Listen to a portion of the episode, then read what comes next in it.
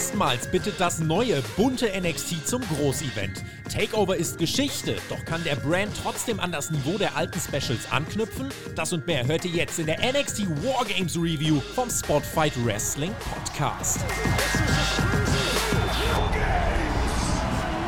Das erste Takeover von, äh, das erste Special Event von NXT 2.0 ist Geschichte. Wir haben die Wargames gesehen. NXT ist wieder mit einem Pay-Per-View am Start, der nicht mehr Pay-Per-View heißt, sondern Network Special Event, aber nicht Takeover. Per, du bist bei mir dabei. Wir haben uns das angeguckt. Wir haben uns das mit zwei ganz wichtigen Leuten angeguckt und verschiedenen Leuten im Stream. Wie geht's dir, Per, nach diesem Event?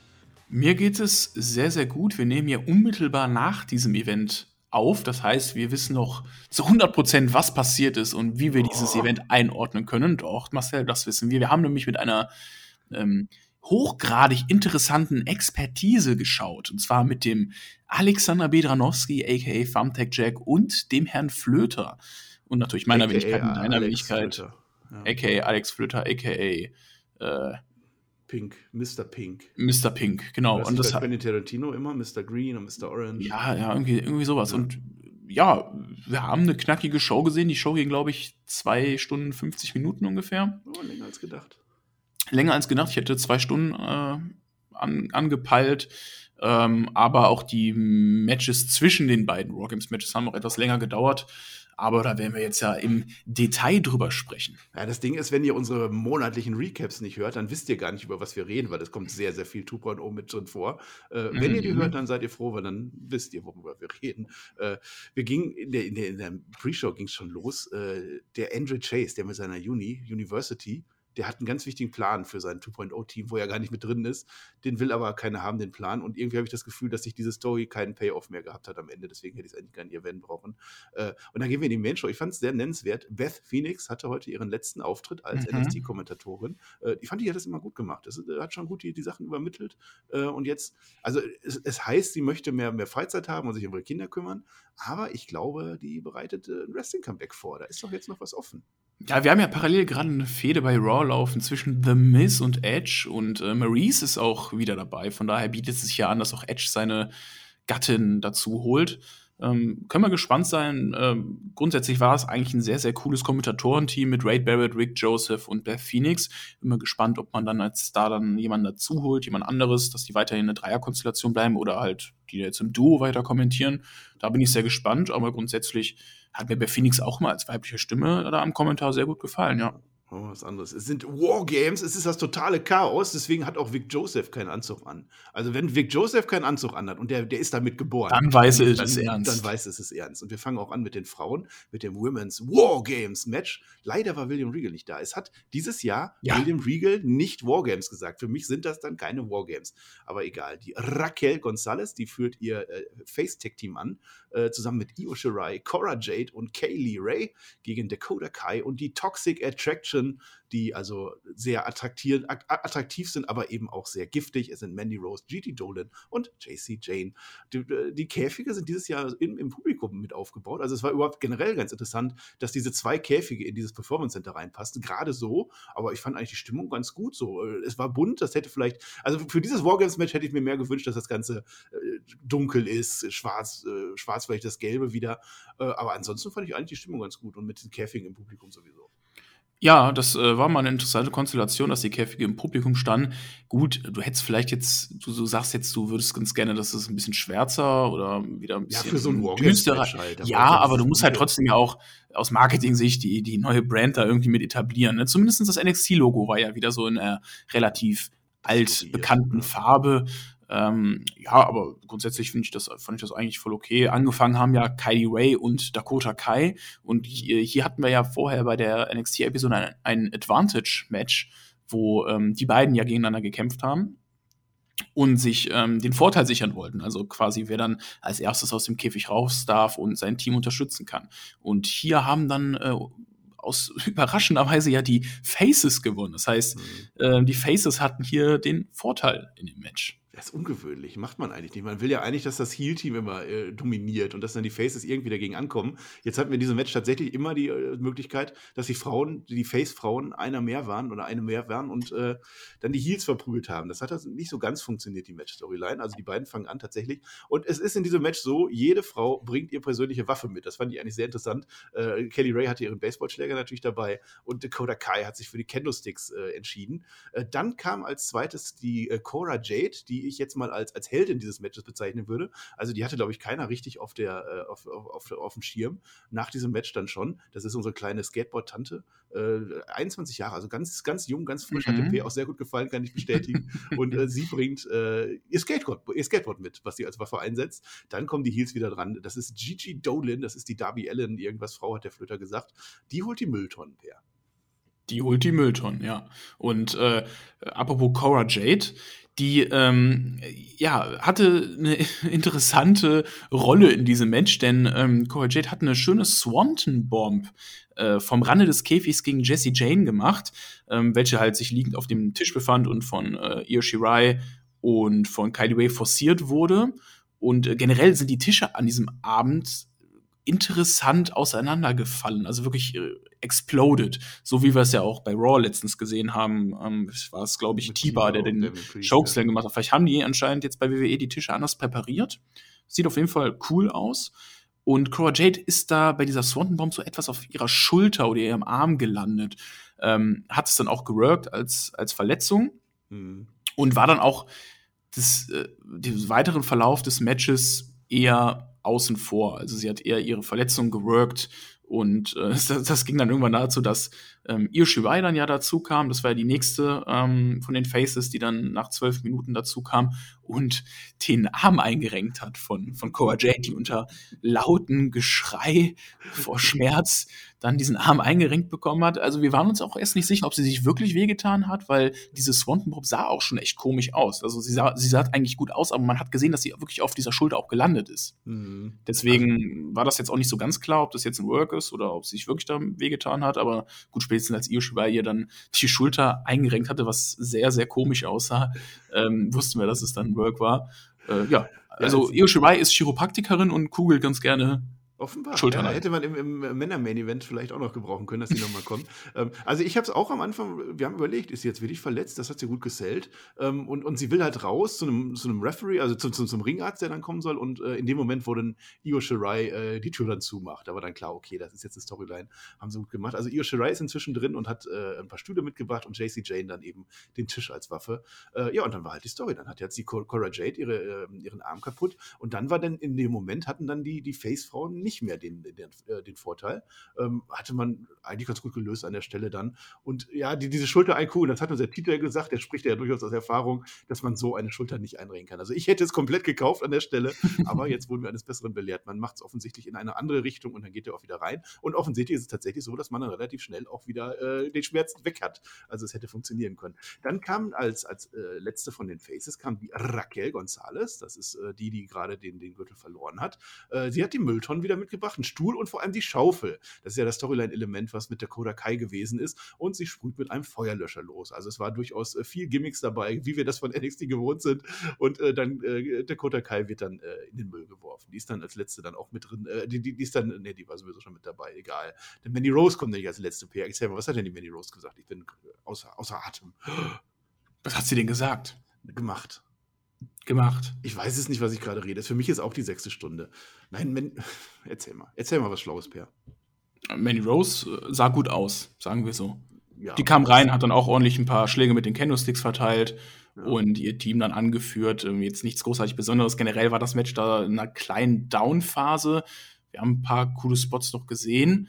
Ähm, ja, aber am Ende, als dann alle drin waren, das Match ging ja insgesamt ungefähr eine halbe Stunde gab es dann den Endspot und der war sehr überraschend. Ja, eins, eins, ich wollte noch, ich, wir ja, spielen jetzt ja die Bälle hier wunderbar zu. Es hat ja total gut gepasst. Worauf ich eigentlich hinaus wollte, Mandy Rose kommt als Letzte, also von den Heels kommt sie. Und sie ist die erste und einzige, die keine Waffe mit reinbringt. Ich dachte, jetzt kommen irgendwie Samtex oder, oder Stacheldraht oder irgendwas Stimmt, krasses. Ja. Und Ende. Und sie macht einfach den Heal und bringt gar nichts mit. Und äh, ja, der Kota Kai ist halt am Ende relativ oft in der Tonne unterwegs. Es gibt einen schönen Mut. Ja, relativ oft wirklich. An Dakota. Also die Io Shirai, die hat sich diesmal nicht in, den Müll, in die Mülltonne reingemacht, wie letztes Jahr, was super war, sondern auf, den, auf die Mülltonne drauf. Äh, ja, und dann äh, stellen wir uns auf. Also es ist ja die, äh, die Regeln in diesem Wargames-Match ist ja, dass äh, erst wenn alle wirklich drin sind, dann geht es von neuem los. Und dann haben sie sich halt alle aufgestellt, vier gegen drei, weil die Cora Jade konnte ja nicht zu dem Zeitpunkt, die saß dann in der Ecke. Und dann ging es eigentlich wirklich los. Und du hast jetzt gesagt, ja, das wäre jetzt so ein bisschen so die, ja, die Zeit des Übergangs. Und wir haben auch festgestellt, oder der TJ, ähm, dass die äh, Zeiten zwischen den Entrances ein bisschen zu lang waren. Also man hatte drei Minuten sich entschieden, mit reinkommen, rauskommen, dreieinhalb Minuten ungefähr. Das waren Tacken zu lange. Und mhm. dann hatte das Match halt an der Stelle auch seine Längen. Ja, richtig. Also es hat sich ein bisschen gezogen. Und äh, das Matchende war für mich ein bisschen abrupt, weil es jetzt kein großartiger Spot war, sondern am Ende pinnt Cora Jade, die, die eigentlich die ganze Zeit äh, ja, verletzt am Rand lag, Jessie Jane nach einer Chingona-Bomb von Gonzales. Also Gonzales macht, die, macht den, quasi den Finisher und äh, Jessie Jane staubt da den, äh, nicht Jessie Jane, Cora Jade äh, staubt den Pin da ab. Und ja, dann war das ja, Match halt ja vorher einmal die Raquel González selber vor einem Pin bewahrt. Also in dem Moment, wo man dachte, die greift nicht mehr ein, die kann nicht mehr in diesem Match kämpfen, hat sie es dann doch geschafft äh, zu retten. Ja, und dann waren halt alle gegen Cora Jade und sie wurde zur Heldin in diesem Match. Ich habe das schon gesagt. Mhm. Äh, sie wurde richtig gut dargestellt. Phönix ähm, aus der Asche.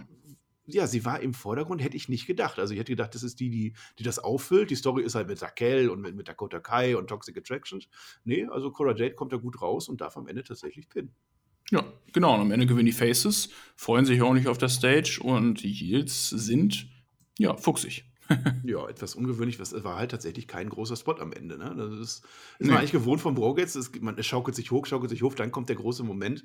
Das war jetzt nicht. Es war ein bisschen antiklimatisch. Äh, und ich nehme es vorweg, im Main Event war es relativ ähnlich. Also da hätte ich mir ein bisschen mhm. mehr erwartet. Aber gut, das Match selber fand ich schon absolut in Ordnung. Also es war jetzt nicht das beste Wargames-Match, was ich gesehen habe, auch nicht das beste der Frauen. Aber ich wurde unterhalten und das ging, halt, was war das, 30 Minuten fast. Das war in Ordnung. Ja. Ja, wieder wieder sehr gesprächig. Gehe ich mit, ja, gehe ich mit. Was soll man mit? Wir haben jetzt äh, genug über dieses Match gesprochen. Wir gingen dann in eine Phase der Einspieler, würde ich mal sagen. Äh, wir haben wieder Daddy Little Girl, die sie offensichtlich doch nicht fallen lassen. Wir haben ja spekuliert, ob, ob man diese Story mit Tiffany Stratton einfach sein lässt. Nein, die ziehen das durch. Wir sehen nochmal, wie, wie Josh Briggs und Brooks Jensen, wie die grillen und Hufeisen werfen. Das war das gleiche, was wir schon mal gesehen haben. Wir sehen nochmal Boa, der nochmal sagt, von wegen mit mir irgendwie ist nicht mehr dabei. Und wir sehen, wie MSK ankommt und wir wissen aber nicht zu wem. Ja, es ist der Schamane. Es wird der Schamane für den Dienstag angekündigt in der Show. Da bin ich mal gespannt, wer das ist. Äh, ja, da ja, waren noch mal so ein paar Story-Wiederholungen. Äh, es waren Wiederholungen letztlich. Ne? Wir sehen nochmal, wie sich Team Black and Gold schon mal äh, versammelt. Eine Koexistierungsrunde. Ja, habe ich so äh, aufgeschrieben, dass die nochmal überlegen, ja, schaffen wir das heute? Ja, klar. Chaka, wir sind Team Black and Gold und so weiter und so fort. Aber das Ganze ging locker eine Viertelstunde. Also da hatte die Show dann auch irgendwie so einen Durchhänger an der Stelle. Ja, da hatte die Show wirklich so einen kleinen Durchhänger an der Stelle, aber also man hatte halt ein paar Wiederholungen eingeblendet und dann ging es aber auch zum dann nächsten Match über, was auch eigentlich mein Favorite-Match an dem Abend war. Da, da, da, da, da, da, mach mit. Da, da, da, da, da, da. Wir hören die Klänge von Antonin Dvorak, denn Imperium macht sich auf. Fabian Eigner und Marcel Barzell, ich, ich finde die von Tag zu Tag besser. Wunderbar. Mhm. Unsere Champions gegen Kyle O'Reilly und Von Wagner, wo wir gelernt haben, der Name, der Vorname ist Von und der Nachname ist Wagner. Die Tag Team Championships sind auf dem äh, Spiel. Und erstmal der Fabian Eigner hat auf seiner Hose eine angedeutete Italienflagge, so weit, so gut. Der Marcel Bartel hat eine nicht so angedeutete Deutschlandfahne, denn da waren die Streifen falsch. Da hätte man vielleicht ein bisschen besser aufpassen müssen. Ja, es sah nach Belgien aus. Sah ein wenig nach Belgien aus. Aber selbst das nicht, weil dann hätte es ja andersrum sein müssen. Egal. äh, nennenswert von äh, Von Wagner, der macht den Olympic Slam, da war ich überrascht. Ja, einen, schönen Doppel-Dropkick. Das war vielleicht so der Spot äh, der ersten Phase. Also äh, Imperium, einer drin, einer draußen, springen auf den Arm. Ich weiß nicht mehr, was war. Im Zweifel Kyle O'Reilly. Und es ist eine interessante Story, dass der, der Von von Wagner, wie wird er dargestellt? Ist das der, der Starke in, in, dem Team von den beiden oder ist das eher so der, der von Kyle O'Reilly durchgezogen werden muss? Weil irgendwie so, so ganz klar mir waren wir das nicht an der Stelle, zumindest am Anfang. Ja, das ist, war komisch. So eine Mischung aus beiden hatte ich das Gefühl, weil du hattest in dem Match Phasen, wo er klar als der dominante Riese dargestellt wurde, auch als quasi so ein Bigfoot ähnlich, ähm, auch die beiden Imperium-Jungs durch den Ring geschmissen hat. Ähm, da, da, war ich dann auch so, okay, das ist für mich ein bisschen undefiniert, weil dann auch Kyle O'Reilly ihn wieder teilweise durchs Match gezogen hat. Grundsätzlich war das aber eine gute Leistung. Die haben ja auch ordentlich Zeit bekommen, die beiden Teams, mit äh, knapp 15 Minuten Matchzeit. Mhm. Und ähm, ja, diese, diese Anfangsphase war manchmal ein bisschen zäh. Also man musste erstmal ein bisschen reinkommen. Sie haben es lange aufgebaut, ihre, ihre Spots. Und äh, dann haben wir mal auch ein paar coole Sachen gesehen. Also es gab viele Submission Holes, wo man mich auch fast hatte, dass, dass das Match jetzt zu Ende sein könnte, dass das auch hier von Wagner und Kyle O'Reilly hier den Titel von Imperium gewinnen, was ich natürlich sehr schade gefunden hätte, weil die Imperium gerade auch erst den Titel hält. Wir haben mitgefiebert auf alle Fälle. Ja, wir haben auf jeden Fall mitgefiebert, weil da einige Sequenzen dabei waren, wo äh, man durchaus hätte das Match beenden können. Ähm, einerseits hat man es vielleicht auch an manchen Stellen überstrapaziert, also man hätte einige Spots schon beenden können, beziehungsweise das Match dadurch beenden können, aber man hat es dann doch noch weitergezogen. Äh, aber am Ende der Schlussbot war eigentlich ganz cool von Imperium. Generell die letzte Phase war ganz cool. Ich finde das nämlich eben, also ich finde das nicht. Also der TJ fand das so und der Flöter auch, dass das Match am Ende so drei, vier Minuten zu lang ging. Ich nicht. Also ich hatte wirklich Spaß hinten raus. Das war für mich ein Top-Match. Ähm, also dieser Von Wagner, der ist halt, der, der kämpft zwischendurch alleine. Also es ist schon das große Tier, aber es gibt auch wieder Phasen, wo dann der Kyle O'Reilly ihn retten muss und der Wagner nicht so ganz gut aussieht. Mhm. Sitzt auch nicht jeder Move. Also es war so ein bisschen komisch, aber so ab einem gewissen Grad gab es dann schon dieses Gib ihm, hau einfach drauf. Ähm, es gab einen schönen, äh, einen schönen Moonsault von Fabian Eigner vom Seil raus, also in, mit dem er einen Pin abbricht. Also wir denken schon, oh mein Gott, oh mein Gott, ist jetzt zu Ende und dann kommt dann kommt er dann reingeflogen finde ich jetzt von der Story ein bisschen dumm, weil eigentlich kann man einfach reingehen und einen Pin unterbrechen, da muss man nicht Moonsault machen, aber der sah zumindest sehr gut aus. Und äh, der, der O'Reilly, das, das ist auch ein Flinkes, das ist so ein kleines Wiesel, ne? Da passt er einmal nicht auf, zack, bist du in so einem Leck-Lock äh, drin oder so. Das fand ich ganz gut. Einen schönen Guillotine hat er dann auch gehabt. Äh, und, und es waren tatsächlich viele Nearfalls, wo ich fast gedacht hätte, das war es jetzt für unsere Imperium-Leute. War es dann nicht. Äh, einen dicken Frog Splash gibt es von Eichner nach draußen auch. Völlig unnötig, völlig übertrieben, sah aber auch wieder gut aus. Ein Brainbuster dann von O'Reilly an Eichner. Es geht in den Triangle Choke und zwar in den richtigen, in dem vom Undertaker. Mit mhm. den Füßen da habe ich gedacht, oh Gott, oh Gott, oh Gott, oh Gott. Vor allem, er hat auch schon so gezittert, so wo ich dachte, ja, okay, jetzt, der war so halb am Einschlafen, der Arm fällt fast, ne? Nein. Ist aber nicht. Nee, nee Marcel Bartel kommt noch mal rein, die beiden machen einen Imperium Bomb und der Bartel pinnt und bleiben Champions. Jawohl, Glück gehabt. Wir haben weiterhin ein deutsch-italienisches Duo. Ja, sonst sage ich auch eigentlich immer, dass Marcel Bartel deutlich der Fokus ist in dem Imperium, auch der deutlich ähm, bessere von den beiden, wenn man das mal so aufs WWE-Produkt bezieht. Aber hier in dem Match war ich sehr begeistert von Fabian Eigner. Der hat sehr viel zeigen können. Der hat richtig viele gute Sachen gemacht. Auch der Endspot, wo er dann wirklich noch mal ähm, von Wagner, nee, war es nicht von Wagner, das war Kyle O'Reilly, richtig? Der beim, beim Endspot. Das war Kyle O'Reilly, ja. Kyle O'Reilly, wo er ihn dann noch mal hochgezogen hat aus dem Triangle hinaus ja. ähm, in die Finishing-Sequenz. Von daher, ähm, Fabian Eigner hat mir richtig gut gefallen. Auch der Springboard äh, Moonsault, den er gezeigt hat, richtig toll. Und ähm, ja, Imperium verteidigt, zur Freude natürlich unsererseits. Aber das sollte dann auch nicht der, der Fokus am Ende sein, denn von Wagner, mhm. der. Wolltest du noch was sagen? Nö, nö, erzähl. Okay, gut, dann mache ich weiter. Also von Wagner fordert unter diesen Thank you Kylie Chance dann ähm, Applaus für seinen Tag Team Partner, ähm, da dessen Vertrag ja in Kürze ausläuft bei WWE. Ob äh, Kyle O'Reilly verlängert wird, weiß man noch nicht. Das ist genau das gleiche wie bei Johnny Gargano. Aber plötzlich turnt von Wagner dann gegen seinen Partner. Aber Kyle O'Reilly ist äh, ein smarter Typ, der ist sehr, sehr schlau, reagiert blitzschnell und duckt sich weg und kann dann ähm, Wagner mit Kniestößen bearbeiten und Unterarmschlägen und bringt ihn dann auch zu Boden. Und ja. dann lässt sich Kyle O'Reilly halt kurz feiern und verlässt den Ring. Und das war's. Also, das war's auch mit dem Tag-Team. Sehr abrupt. Das habe ich nicht sehr, verstanden. Ein sehr abruptes Ende, weil, nee, weil wenn jetzt eigentlich ein Kyle O'Reilly zum Beispiel der Vertrag jetzt ausläuft, man nicht mit ihm verlängert und er vielleicht irgendwie zur AEW oder so gehen würde, dann würde man ja eigentlich einen von Wagner, der jetzt ja aus der neuen NXT 2.0-Ära ist, Kyle O'Reilly ordentlich verdreschen lassen. Mhm. Also ich habe es nicht verstanden. Also wir sehen später auch nochmal ein Segment die Aufklärung mehr oder Also es ist tatsächlich so, von Wagner greift einfach völlig sinnlos, wahrscheinlich weil er verloren hat. Er will Kyle O'Reilly angreifen, schafft es aber nicht. Und dann ist es aber nicht so, dass dann Kyle O'Reilly dann geschockt ist oder so, so als Face. Oh mein Gott, wie mhm. kannst du nur? Sondern Kyle O'Reilly ist für mich an der Stelle selber der Heel, der von Wagner verprügelt. Ja. Ich hatte Mitleid am Ende mit dem Riesen irgendwie. Das, das hat nicht gepasst. Und auch wie, wie äh, Kyle O'Reilly hinter die Gesichtsausdrücke und so. Also weiß ich nicht, was mit, man, man, mir da erzählen wollte. Also hinterher gibt es zumindest nochmal ein Interview mit Kyle O'Reilly und offensichtlich ist es so, dass Kyle O'Reilly weiterhin Babyface ist und von Wagner jetzt der Böse ist. Ja, aber du hast halt auch keinen von beiden so du hast halt keinen von beiden so richtig in die Heel- oder in die Face-Richtung gedrückt. Nee, das war. Weil das so, so, so ein Trina-Ding. Ja. ja. Na, zumindest kriegen wir das Match jetzt. Also äh, von Wagner, du stinkst, ja, hat er gesagt. Lass mal Dienstag kämpfen. Da wird sich das dann aufklären und vermutlich ist dann Kyle O'Reilly weg aus NXT. So, jetzt haben wir wieder so eine Übergangsphase. Jetzt haben wir wieder so Einspieler. Wir haben Ike Manjiro, den vom Jacket Time, der irgendwas zeigt, wie tolle Anzüge er hat. Wir haben die Legado Phantasma Legado del Phantasma, so viel Zeit muss sein, die auch noch irgendwas ganz Wichtiges zu sagen haben, äh, was ich nicht zugehört habe. Und dann haben wir, ja, dann haben wir das Hair versus Hair Match. Wir sind ja immer noch beim Gimmick NXT 2.0. Ja, da muss natürlich sowas rein. Der Cameron Grimes und unser Poker-Profi Duke, Duke Hudson. Und du hast mir was sehr Schlaues gesagt. Also eigentlich ist der Duke Hudson ja eigentlich ein sehr, sehr schlechter Pokerspieler, oder?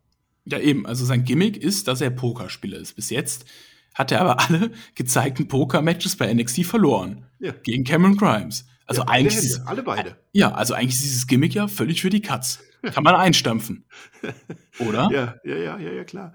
Ähm, wir haben ja im Vorlauf schon gesehen, wie dem Cameron Grimes so die Barthaare und so ein bisschen von den Haaren wegrasiert wurden oder weggeschnitten wurden. Also im Prinzip war das ja schon das Hair versus Hair Match. Äh, und jetzt will man es aber nochmal klären. Das war jetzt so ein bisschen dumm, weil der Duke Hudson, der hat ja relativ kurze Haare. Also das dauert ja nicht lange, bis sie nachwachsen. Also ich, ich mit meiner Lockdown-Matte, ich kann davon sagen, das, das, dauert. Das dauert seine Zeit. Ich fand es aber ganz cool, wie man die zwei Ringe genutzt hat. Weil im einen Ring wurde er gekämpft und im anderen Ring war schon so als, als Mahnung für alle, da war schon so dieser Barbierstuhl aufgebaut ja. mit so einem Rasierer. Da fehlte noch so ein, so ein Samt drunter oder so eine goldene Glocke drüber über diesen Rasierer, die fehlte noch. Aber das fand ich ganz gut, ja. Und was soll man zu dem Match sagen? Zehn Minuten ging es am Ende und überraschenderweise, also der TJ meinte, wir wurden gewirkt, also offensichtlich war das für ihn sehr offensichtlich, dass Cameron Grimes gewinnt und zwar per Einroller, weil Einroller muss es geben und äh, Duke Hudson will, der wird rasiert. Der will natürlich noch wegrennen, er ist das hier, na, na, na, na, na, na. Dann will er zwischendurch dann neben dem Cameron Grimes die Haare rasieren, klappt auch nicht und dann liegt er wirklich auf dem Stuhl und ich glaube, der Cameron Grimes, der weiß nicht, wie man so einen Rasierer bedient, weil der, der, der haut, also der, Original, der nimmt diesen Rasierer. Ich denke zuerst, der macht ihm die Augenbrauen weg oder so. Macht er nicht. Der schneidet einmal komplett in echt ins Augenlid von Duke Hudson. Das hat geblutet. Das Aha. hat nicht geklappt und dann rasiert er ihm die Haare und dann war das Ding auch durch. Ja, also zu dem Match brauchen wir echt nicht viel sagen. Das war, ja, war da. War da. Waren, die, die beiden können ganz gut im Ring worken, aber es war jetzt nichts Besonderes und jetzt auch nichts abgrundtief Schlechtes ähm, mit diesem Einroller. Das war relativ überraschend, weil klar, du hast ja Cameron Grimes, der die langen Haare eben hat, wo es sich halt auch dann anbieten würde, auch weil es ja die Gerüchte um seinen Charakterwechsel gab, okay, dass du ihm die Haare abrasierst. Dann, als er gewonnen hat, ging ich dann davon aus, okay, dann macht Duke Hudson jetzt den Heal, überwältigt ihn noch irgendwie, hat er ja auch versucht, und, um ihm dann ja. noch die Haare abzuschneiden, aber da ging es ja dann doch noch. B gewesen, ja, genau, das wäre Story B gewesen, da ging es aber ja doch noch mal in die andere Richtung, dass Cameron Grimes ihn doch packen konnte und ihm dann die Haare abrasiert mhm. hat. Und äh, also es war ganz weird und ich habe jetzt auch wirklich nach dem Match keine Ahnung, wo es mit Cameron Grimes hingeht mhm. und auch keine mhm. Ahnung, wo es mit Duke Hudson hingeht, weil erstens dieses Poker-Gimmick, das, das zieht nicht mehr. Der hat, der ist der größte Poker-Loser, den es gibt bei NXT. Mhm. Und Cameron Grimes hat jetzt ja gewonnen und seine langen Haare noch und sein Gimmick ja irgendwie auch noch. Das ja. macht für mich alles wenig Sinn. Und was noch dazu kommt, das hat der Herr Flöter auch gut erzählt, ähm, der Duke Hudson ist ja jetzt keiner, der wirklich auffällt, ne? Wir sind, nee. gut, wir sind wir NXT tatsächlich die Gimmicks gewohnt. Jeder hat ein Gimmick und jeder ist irgendwie bunt und er fällt dann auf, weil er kein so williges hat, außer Pokerspieler, was dann auf sich vorbei. Aber so vom Look her oder so. Jetzt hat er halt eine Glatze. Ja gut, dann läuft er halt immer noch so rum. Ich weiß nicht. Das ging dann so weit, dass wir uns im Finale, im, im Main Event gefragt haben, ob denn äh, nicht Grayson Waller tatsächlich Duke Hudson ist, weil die sehen auch gleich aus. Ja ja, ein bisschen merkwürdig. Ähm, wir sind wieder in einer Phase, ihr werdet es wissen, wo Einspieler kommen, und zwar wieder welche, die wir schon gesehen haben. Wir sehen nochmal, wie die Grizzled Young Veterans, wie die äh, ja, Burger klauen so mehr oder weniger. Also Burger Ed Cheaton, das hatten wir schon gesehen. Und wir sehen, wie Draco Anthony kommt, äh, ja, wird er tun. Und Casey Catanzaro und Kaiden Carter sind auf einem Musik, äh, Musikfestival. Also und dancen ein bisschen ab. Dancen, die dancen da rum. Also so zehn Minuten wieder gefüllt, deswegen ging die Show auch zwei Minuten, zwei Stunden 50.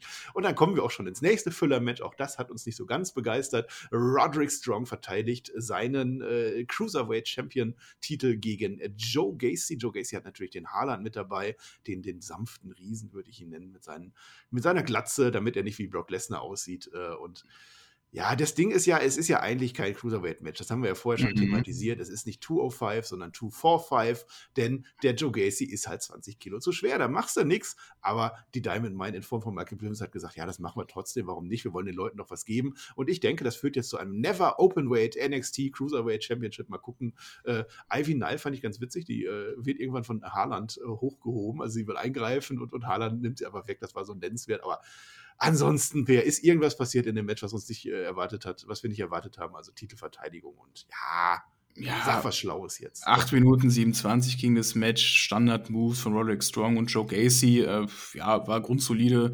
Ähm, Haaland hat jetzt eigentlich gar nicht so viel eingegriffen in dieses Match, hat nur einmal die, die ähm, Dame, wie heißt sie ja, Ivy Nile. Ivy Nile, das war witzig. Ivy Nile hochgehoben, als sie eingreifen wollte und äh, Joe Gacy mit der Kette angreifen wollte. Ähm, aber ansonsten, ja, involviert waren die Außenstehenden jetzt auch nicht wirklich. Joe Gacy hat sich einmal auf, äh, das, auf die Diamond Mine draufgeworfen. Ähm, ansonsten, pff, ja, war das am Ende dann ein cleaner Sieg von Roderick Strong nach seinem, nach seinem Finisher, allem mit der End of Heritage. Und ja, war halt dann die Verteidigung und äh, war auch dann nicht so schlau gewählt von der Matchcard her, dass du jetzt halt das Cruiserweight Championship Match und ähm, das Hair vs. Hair Match direkt hintereinander hattest. Du hättest vielleicht das irgendwie aufteilen sollen das eine Match nach dem ersten Wargames-Match, in der Mitte dann Imperium und dann das als Cooldown nochmal vor dem Main-Event. Wäre so für meine, für mich die Kartstruktur äh, gewesen. Das war so ein bisschen jetzt der Durchhänger. Ähm, ja, aber es. mit, mit zwei guten Matches an oder zumindest, dass, dass das dann äh, die Crowd weiter mitnimmt. Ich fand generell die, die Card was dünn. Also, das ist halt das Problem, wenn du alle deine Stars in die Wargames-Matches reinmachst. Mhm. Also, erstmal die Hälfte deiner Stars ist sowieso nicht mehr da, davon mal abgesehen. Und dann hast du aber zwei Wargames-Matches, wo eigentlich alle drin sind. Du hast keine Main-Title auf der Card. Und dann kommt sowas bei rum und das hat dann nicht wirklich gezogen. Also, das, das Imperium-Match war super. Das hat mir richtig gut gefallen. Äh, und ansonsten hast du zwei Wargames-Matches und ja, das war's dann. Andererseits, was wir jetzt noch haben, dürfen wir nicht vergessen, wir sind wieder zwischen den Matches, wir haben wieder einen Spieler. Oh, das war großartig. Das war das Beste ja, am ganzen Abend. wir müssen was machen, Per. Wir müssen was machen, was wir unseren Fans auch schuldig sind. Der Flöter möchte das nicht machen. Wir müssen ein Ei-Update machen, Per. Ja. Hast du den Jingle für das Ei-Update? Dim, dim, dim, dim, dim, dim, dim, dim, dim, dim, dim, dim, dim, dim, dim, dim, das Ei-Update. Ja, denn also bei SmackDown und bei, bei Raw von Vince McMahon, das Ei ist theoretisch wieder da. Ja, das hat der, der Austin Theory wieder zurückgebracht. Aber wir müssen über ein anderes Ei reden. Es geht um das Ei von Ike Manjiro. Den haben wir heute schon gesehen in der Show. Das ist der mit seinen äh, bunten Jackets. Ja, da könnte man auch mal ein Style-Update machen. Der stellt uns das alles vor. Und ich habe es nicht ganz verstanden. Also vielleicht hast du besser aufgepasst. Er macht für sich selber so ein, so ein, so ein All-You-Can-Eat-Contest, irgendwas. Er futtert auf alle Fälle ganz, ganz viel Zeug, was nicht zusammenpasst. So eine Pizza und, und Kartoffelbrei und, und alles rein. Und ich sag schon, der verdirbt sich jetzt den Magen. Habe ich gedacht. Das habe ich so gelernt. Wenn du so durcheinander isst, du verdirbst dir den Magen. Hat er gemacht. Und wir sehen tatsächlich, wie Ike Manjiro aufs Klo geht. Er guckt, ob das Licht an ist. Nee, macht er nicht. Er macht tatsächlich das Ei-Update der Woche. Und, und vom Klo selber aus sagt er uns noch irgendwas, Per. Das war das Ei des Ickemann. Der, der frisst da einfach in sich rein und dann ja. spielt WWE da noch so einen schönen verdorbenen Magensound ein. Ja. Und dann geht der wirklich aufs Klo und kackt da erstmal einen ab. der legt ein Ei. Legt, da, legt da erstmal ein Ei. Der legt ein Ei. Also, das ich habe hab, hab keine Ahnung, was das für ein Segment war. Wer bestellt denn so viel Fastfood? Was soll denn das? Warum, warum bestelle ich denn kistenweise? Also, Einkaufstüten voll war das ja an, an Fastfood. Alter, war so ein völliger Schwachsinn, dass es schon wieder geil war. Ja, es war wirklich das beste Segment am ganzen Abend gewesen. Es war, ja. es war wirklich großartig. Ich darf diese Shows auch nicht mehr für voll nehmen. Also, also wer, wer dieses NXT-Produkt wirklich als Wrestling-Produkt mhm. versteht, das ist einfach falsch. Habt euren Spaß damit. Es passieren sehr merkwürdige Dinge. Und ich finde sogar, die, die, merkwürdigen Dinge, die sind besser als das, was mir bei Ron Spector manchmal geboten wird, wo mhm. nur Blödsinn ist und so ein Happy Corbin oder so. Mhm. Also es sind durchaus auch Juwelen dabei und, und, und auch mal eine ganz gute Matches, aber das hat mit wirklichem Wrestling nicht mehr viel zu tun im Moment. Äh, naja, gucken wir, gucken wir ins Main Event. Ja, warte, anschließend hat ja noch Kyle O'Reilly ein Interview bei Mackenzie Mitchell gegeben. Ja, hab ich das schon gesagt? Hast du schon gesagt? Ja, dann sag du es nochmal, komm. Komm, ich sag noch mal. Also, der ja. hat ein Interview gegeben und gesagt, dass es gerochen hat, dass von Wagner ihn betrügt. Und er wird ihn herausfordern oder er hat ihn herausgefordert am Dienstag bei NXT zu einem Steel Cage Match, weil er dieses Jahr nicht im Wargames Match war, aber er will trotzdem seine Lust und seinen Durst nach Stahlkäfigen stillen und deswegen gibt es ein Steel Cage Match am Dienstag gegen von Wagner. Dann mhm. haben wir, haben wir diese Tag Team Feeder auch rapide schnell beendet, so wie alles, so, so, wie alles bei NXT rapide schnell durchgezogen. Monat oder so, sie waren in, in der Wildnis, die haben gekämpft, ja. die haben dann Holz gefällt und jetzt aus dem Nichts. Nee, komm doch nicht, nee, ach, der Keil, der will auch gar nicht mehr. Ja. Dann beenden wir das Ganze so schnell. Wie wir wissen auch leider nicht, wen wir anfeuern sollen am Dienstag dann. Nee, schwierig, schwierig. Und wir haben auch, wir haben auch überlegt, also meine Theorie, also ich meine, ich verstehe die Wargames-Regeln so, wer aufgibt, also wer geht, wer abhaut, wer aus dem Käfig rausklettert, hat verloren. So habe ich das immer gelernt. Und damit ist doch eigentlich ein Wargames-Match ein Anti-Steel-Cage-Match, weil da hast du ja gewonnen, wenn du rauskletterst. Ja, ja. genau. Ja, eigentlich schon. Ich wollte es nur noch mal loswerden hier, weil vielleicht interessiert es irgendjemand. Wir sind jetzt beim, bei, bei dem Clash der Generation. Also das, das Männer-Wargames-Match hatte wirklich einen Inhalt. Es wurde aufgebaut altes NXT gegen neues NXT. Hätte man vielleicht einen Tacken mehr draus machen können, aber ich fand so im Aufbau war die Story schon in Ordnung dargestellt. Das fand ich okay. Wir haben das neue Team, das Team 2.0 ähm, was merkwürdigerweise von vier Heels repräsentiert wird. Da ist vielleicht schon der Fehler im System. Braun Breaker führt dieses Team an, der hat ja auch das, das Match gewonnen, der hat seinen Koffer gewonnen, dass die anfangen dürfen mit Carmelo Hayes, Grayson Waller und Tony D'Angelo. Das ist unser Mafioso, der musste da auch mit rein, gegen Team Black and Gold und das war dann halt so das Team, was die Leute wahrscheinlich am meisten in diesem pay gezogen haben. Da waren unsere alten Leute drin. Tommaso Ciampa, Johnny Gargano, die wir lieben, die sich auch gegenseitig wieder lieben. Pete Dunn, immer super. Ja, und LA Knight Pair, ist LA Knight nicht fairerweise auch einer vom neuen NXT? Ja, so lange war er beim Goldenen Brand jetzt auch noch nicht da. Ist halt auch zwar ein Indie-Darling, aber gehört für mich auch eher zum, zum neuen NXT, ja. ja. Das Match ging am Ende 38 Minuten, also war halt so ein Spotfest-Match. Also die, die Match-Story hat uns auch nicht so ganz vom, vom Hocker gehalten. Das, das ging, ging, schon damit los. Ich habe ein Team Black and Gold. Das vertritt mein altes NXT, wie es früher einmal war. Und die sind bunt angezogen. Also es war wieder, jeder auf der Card war irgendwie bunt angezogen, einschließlich das Team, was eigentlich die alte Welt vertritt. Das fand ich ein bisschen doof. Ja, äh, ich fand es auch ein bisschen doof, der, der, Käfig. Also beim ersten Match war es noch okay, aber beim zweiten Match hing der Käfig irgendwie auf beiden Seiten schief. Da haben wir schon gedacht, oh Gott, also wenn der jetzt aufs Publikum fällt, dann haben wir zumindest was gesehen, aber das war schon ein bisschen komisch. Äh, die Bösen, die haben sich irgendwie mit Kohle im Gesicht was gemalt. Ich weiß nicht, was das war und warum das war, aber Kriegsbemalung ist wahrscheinlich auch immer gut. Und ja, und dann sind wir am Anfang. Der Johnny Gargano kommt raus äh, und der steht auf der Ramp, der macht die Augen zu, der genießt die Crowd, die ihn natürlich äh, anfeuert. Für mich war das ein Abschied, Per. Kann das sein? Das kann sein, das wurde ja auch auf Twitter angeteasert von Tommaso Ciampa zum Beispiel, dass das das letzte Match sein konnte. Auch selbst in der Show hat er ja gesagt, dass es sein letztes Match werden konnte. Das wurde ja ziemlich offensichtlich auch von WWE-Seite kommuniziert. Ähm, auch, dass durch ist. Ist ja. halt die Frage, geht er zur AW? Habe ich jetzt bis jetzt noch nicht so viel gehört. Ähm, vielleicht geht er auch ins Main Roster, kann ja auch sein. Ja, das glaube ich. Main Roster Vertrag? Der dürfte jetzt in die Indie-Ligen gehen. Mal gucken, welche es da so gibt. So Dark Elevation oder so. Mal gucken. Camelo Hayes ist der erste Heel, also die beiden äh, setzen ihre Fehde fort, ne, der North American Champion. Ich sollte mir von TJ aufschreiben, dass es jetzt eine schöne Sequenz dazwischen den beiden Ringen gibt. Äh, Habe ich auch so gesehen. Es gibt einen Seiltanz, ja, der, der Käfig, der wackelt dann. Also da stehen die beiden Männer dann oben auf dem Seil, halten sich fest. Der wackelt schon gewaltig. Also ich hatte echt Angst, dass das Ding umfällt. Äh, und dann ja, auch die gesamte Konstruktion war ja schief. Also die ja, beiden Außenwände waren total schief dran gebaut. Die keine Schrauben mehr leisten. Ja. Ja, naja, Grayson Waller macht dann den Heal-Vorteil, der kommt dann rein. Ähm, und der, die beiden zusammen, Carmelo Hayes und Grayson Waller, machen diesen alten äh, DIY-Finisher an Johnny Gargano. Wie hieß er? Irgendwie Meeting in the Middle oder irgendwie sowas. Also halt, wo er in der Mitte ist und dann von links und rechts Dropkick und ein Superkick und verarschen den alten Johnny Gargano. Das gibt am Ende tatsächlich noch ein Payoff. Äh, Trick Williams, das ist ja der Kumpel von Carmelo Hayes, der wirft einen Stuhl rein. Ja, also die Waffen. Äh, die Waffen, also bei den Frauen fand ich das echt sehr clever gelöst, dass jede Frau seine, ihre eigene Waffe mit hatte. Mhm. Hier fand ich es ein bisschen dumm. Also wir haben jetzt so eine Phase, wo, wo wieder einer eine Waffe nach der nächsten reinholt. Also dass die dann, bevor die reingehen, unterm Ring zig Sachen holen. Äh, Tony D'Angelo ist das, nachdem Pete dann schon drin ist. Der holt Candlesticks raus, drei Tische rein, alles, alles nimmt er rein. Das nimmt immer so viel Zeit weg. Warum startet man die Wargames-Matches nicht mit jeder Menge Waffen auf dem Boden? Ja, das ist eine gute Frage. Hier war ähm, der Trick Williams sowas wie der Waffenhändler für alle. Ja, also der hat da eine, ein, ein Ding nach der andere reingeworfen. Doch irgendwann war, war Schluss damit, denn unterm Ring war Dexter Loomis, ah, der herauskam. Und der, ja, und äh, der ist ja aus dem Krankenhaus geflogen. Der ist aus dem Krankenhaus geflogen. Ja, Dreht sich zu Johnny Gargano um, gibt ihm einen Daumen, beide gucken sich an, nice. Aber Johnny Gargano wird danach direkt äh, wieder verprügelt. Also ja. es geht weiter und Dexter Loomis äh, folgt dann Trick Williams in den Backstage-Bereich. Keine Ahnung, was da noch abging. Ja, aber äh, Tony D'Angelo kam man ja auch irgendwann rein, als letzter sogar, mhm. meine ich. Ne? Genau, die Heels kamen als letzter. Tony D'Angelo kam dann nee, warte, Braun Breaker kommt als letzter rein. Nein, nein, wir sind doch erst bei vier. Stimmt, stimmt, hast ja recht, warte, Entschuldigung. Tony D'Angelo kam als Fünfter rein, genau. Und der hat dann mehrere Tische unter dem Ring hervor, vorgeholt, weil Trick Williams war ja weg. Und. Okay.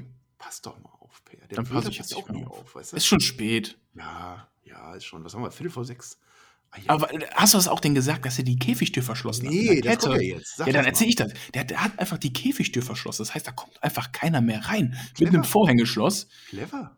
Einfach um die nächsten Teilnehmer von Team Black and Gold draußen zu halten. Ja, ja, ja, und das gelingt du? auch erfolgreich, denn LA Knight stand davor und so, scheiße, wie soll ich denn jetzt in diesen Ring reinkommen? Der kratzt sich so am Kopf so, so verdammt. Aber dann war er schlau, denn er kann ja die Käfigwand hochklettern. Klar. Und das ging auch ganz easy, das ging auch ganz easy, kam er darüber, hat den, hat den, äh, hier, wie heißt der, Grayson Waller hatte dann, das war übrigens eh die ärmste Sau im ganzen Wargames-Match, der hat echt alles gefressen und ist auch. Ja, genau, Hugh Hudson war das eigentlich genau. Ja, weißt du, was der Denkfehler war von, von Tony D'Angelo? Also eigentlich ist es eine coole Idee, gebe ich ja recht. Also absolut richtig. Der Denkfehler ist halt, das Match startet doch erst, wenn alle im Ring sind. Sollen die da bis übermorgen kämpfen oder was? Ja, Irgendwann holt er den dann freiwillig rein, damit das Match endlich zu Ende geht. Ja, Fight Forever. dann soll ich mir aufschreiben, also LA Knight ist da mittlerweile drin. Ich soll mir aufschreiben, der, LA, der, der, der, der Side Russian Leg Sweep von LA Knight war nicht gut ausgeführt, weil das Bein nicht eingehakt wurde. TJ, danke, damit wir hier heute ein bisschen Expertise haben. Also das, ist, das kommt tatsächlich bei mir immer ein bisschen kurz, diese, diese große Analyse. Deswegen finde ich das ganz unironisch auch mal ganz witzig, sowas zu sagen.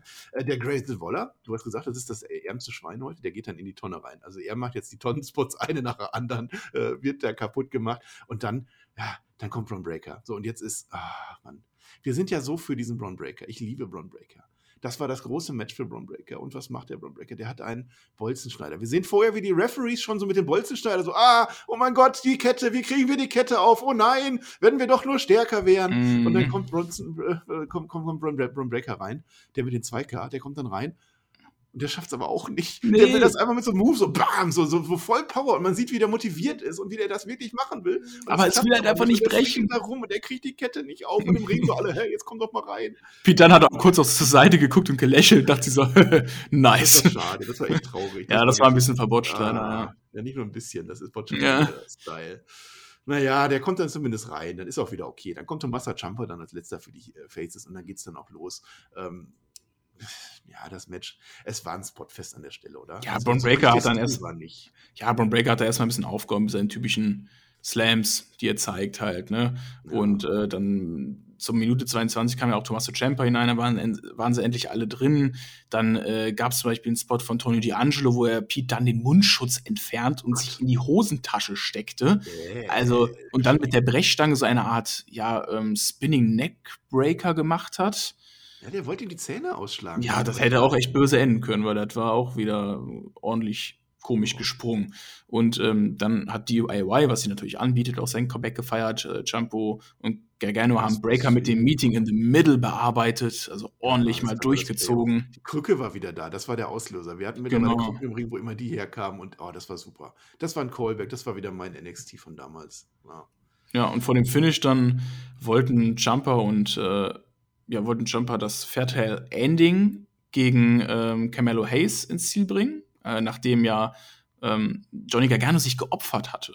Er hat ja Camelo Hayes festgehalten und ähm, Jumper hat ihn dann mit dem Knie quasi beide ausgenockt. Mhm. Nachdem er dann Camelo Hayes endlich finishen wollte, kam Braun Breaker wie ein Berserker angesprintet.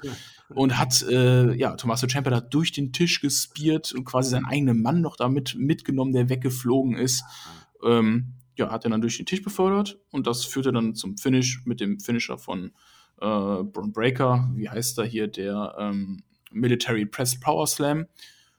Und Braun Breaker pinnt Breaker. clean den NXT Champion Tommaso Ciampa am Ende. Ja, der Champ Champer wird gepinnt am Ende.